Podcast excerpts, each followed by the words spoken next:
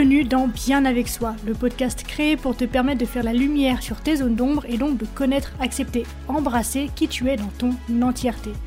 Ce voyage en toi que je te propose est la promesse de vivre une plénitude émotionnelle ineffable et la liberté absolue d'être qui tu es. Pour cela, je te parle de développement personnel, de psychologie, de philosophie, de spiritualité, de résilience, de mindset et aussi de mes apprentissages. Je suis Marie Perron, coach spécialisée dans le shadow work et je suis ravie de t'accueillir dans ce tout nouvel épisode. Hey, bienvenue à toi dans cette troisième partie de notre review sur l'art de la guerre.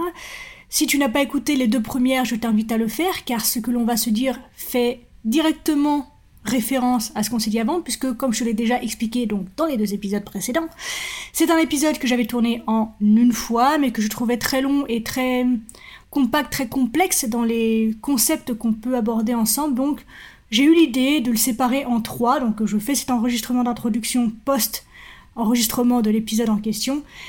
Et donc voilà, c'est un épisode que j'ai enregistré d'une traite, mais que j'ai coupé en trois pour que ce soit plus digeste pour toi. Donc si tu n'as pas entendu les deux premières parties, bah tu te coupes en fait d'une partie de l'épisode. Bref. Pour faire simple, si tu as vraiment la flemme d'écouter les deux premières parties là maintenant, euh, ce qu'on a vu dans le premier épisode, c'est qu'il était important de comprendre en fait la vision du monde sur laquelle reposait l'écriture de l'art de la guerre ou du Sun Tzu.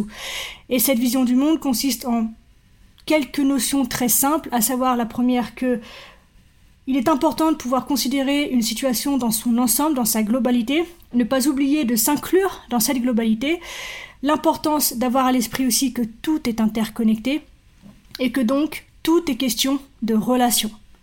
Ça c'est pour le premier épisode.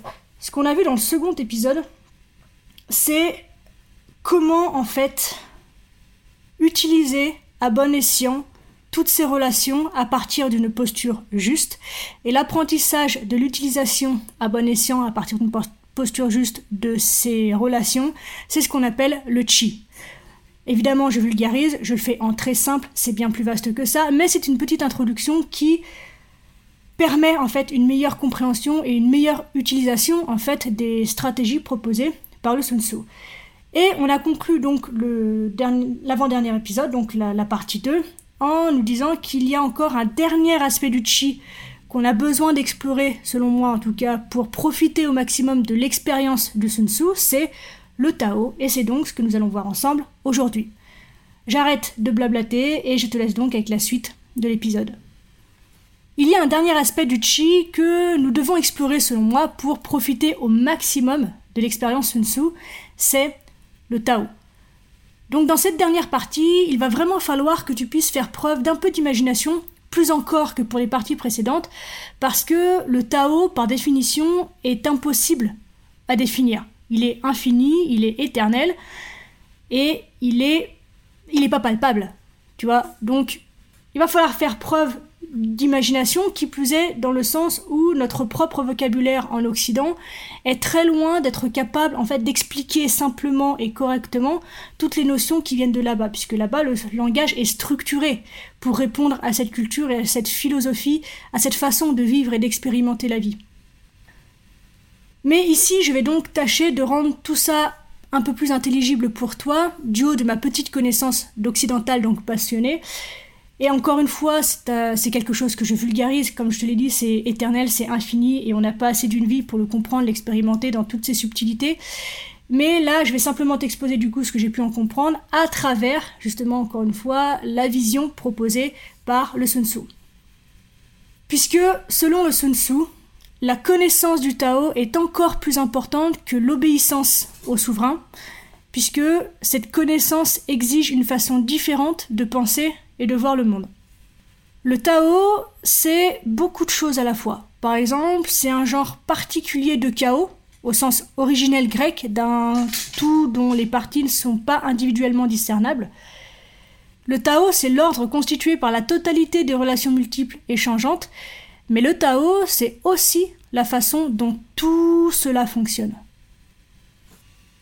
On a tendance à croire généralement que le monde est constitué d'éléments solides, Prenons les pierres, par exemple, leur solidité est en fait toute relative. Certes, elles sont plus dures plus condensée que la chair humaine, qui est elle-même plus dure et condensée que l'air qui gonfle nos poumons, par exemple. Et on peut aisément considérer que tout ce que je viens de te citer comme exemple, bah ça va de soi. Pourtant, à un niveau plus profond, chacun de ces éléments n'adopte sa forme que de façon temporaire, pour une durée plus ou moins longue, allant de quelques instants à plusieurs siècles.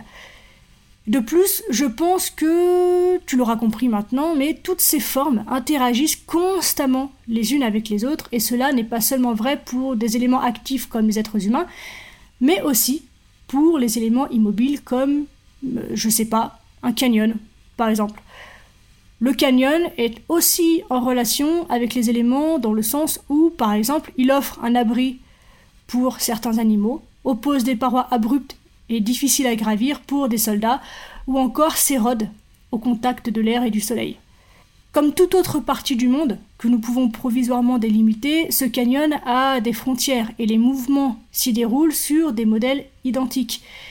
Et on peut tirer profit de ce flux et même parfois utiliser son énergie pour se déplacer. Ce qui signifie que, bien positionné, même le plus petit objet peut accomplir quelque chose de remarquable. On peut aussi contrôler les forces de la nature en lâchant une cascade d'eau dans un ravin pour repousser un ennemi positionné là où il représente un obstacle pour les flots et face auquel il doit lui-même fournir une énergie considérable pour résister par exemple. Tout ça pour dire qu'en réalité, le monde ne consiste pas en éléments solides, mais en flux de force ou mouvement d'énergie, ou encore en configuration changeante du chi. Et tout ça, c'est le Tao. Une chose fondamentale donc, c'est que, contrairement à ce que l'on croit, le principal obstacle au Tao, c'est l'immobilisme. Et en cela, je pense que la pratique de la méditation que l'on s'impose, ou la vision qu'on peut en avoir en tout cas en Occident, est désaxée, voire même contre-productive, car elle va à l'encontre même de son principe premier, donc le mouvement. En Occident, on a l'impression que la méditation est faite pour tout stopper. Le flux de pensée, le flux de la vie dans le sens de, sa rapidité, de sa, de sa continuité et de son déferlement, en fait, alors qu'en fait, la méditation, au sens premier donc de l'accueil du Tao et de la prise en considération de tout ça, c'est justement l'acceptation du mouvement. Je pense qu'il y a une nuance qui nous manque un petit peu parfois dans notre pratique méditative, mais c'est pas le sujet aujourd'hui. Le principal obstacle donc du Tao, comme je te l'ai dit, c'est l'immobilisme. Et c'est une belle façon, je trouve, de prendre conscience que nous sommes notre propre ennemi en empêchant l'eau de descendre en cascade dans le ravin on a plutôt l'habitude de nous cramponner à une vision réductrice d'une petite partie d'une vaste réalité en mouvement au lieu de nous y mouvoir avec souplesse et fluidité. Et on peut être immobile en fait de bien des manières. L'une d'elles, par exemple, tient à nos habitudes, de nos anciens schémas de pensée dans lesquels nos réflexions se perdent comme des petits ruisselets dans le sable. D'ailleurs, de bonnes habitudes peuvent être aussi réductrices que les mauvaises. Il y a un passage dans le chapitre 8, je crois, du Sun Tzu, d'ailleurs je crois que c'est celui que je préfère, dans lequel sont listées plusieurs qualités du général qui, dans certaines circonstances appropriées, peuvent devenir vertus, mais poussées dans leurs extrêmes, elles deviennent autodestructrices. Voici ce que dit le passage en question. Le général court cinq dangers. Téméraire, il risque d'être tué. Lâche, il risque d'être capturé. Coléreux, il risque de se laisser emporter. Chatouilleux sur l'honneur, il risque d'être humilié. Compatissant, il risque d'être tourmenté. Je ferme mes guillemets. Comme tu peux le constater à travers cet extrait, les vertus du général sont devenues de graves entraves à son mouvement, justement. Et de ce fait, toute qualité fixe devient un obstacle peu importe le regard que l'on pose sur cette qualité, qu'elle soit bonne ou mauvaise, à partir du moment où elle est figée, il est inévitable qu'un jour elle devienne un obstacle. Un autre obstacle important vient de nos projections, dans le sens de certitude, car elles nous empêchent d'apprendre ce que nous ne savons pas déjà. De ce fait, on ne voit jamais l'ennemi, car on est tout d'abord incapable de nous voir nous-mêmes clairement.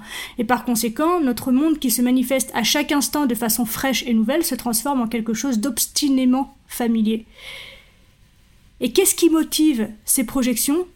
On en revient à ce que je disais un petit peu plus tôt, c'est notre fixation à un niveau plus profond, le fait de se cramponner à une vision réductrice du monde. Selon la perspective du Tao, cette vision réductrice est sans cesse menacée par les mouvements du monde. C'est comme cette pierre balayée par le torrent déchaîné, elle résiste fermement pendant un temps plus ou moins long avant de céder et de se faire emporter. Lorsque l'on prend conscience et connaissance de cette vulnérabilité, notre premier réflexe est de vouloir mettre à l'abri cette pierre, donc notre vulnérabilité, de la perspective vertigineuse du grand large.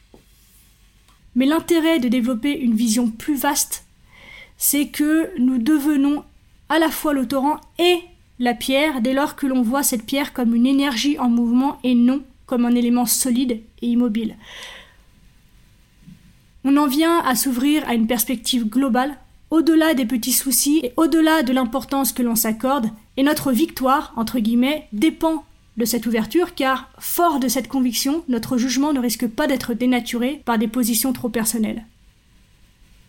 Ainsi s'achève donc notre review sur cet ouvrage incontournable du développement personnel et de la gestion de conflits, L'art de la guerre de Sun Tzu. J'espère que ça t'a plu. N'hésite pas à me faire tes retours, à me dire ce que tu penses, à enrichir aussi peut-être le débat ou les idées que j'ai pu te proposer en mettant un petit commentaire, tiens, par exemple, ou en prenant contact avec moi directement sur mon canal Telegram ou sur mon compte Instagram. Je t'accueille partout et je me ferai une joie de répondre à tes questions et à tes ouvertures possibles.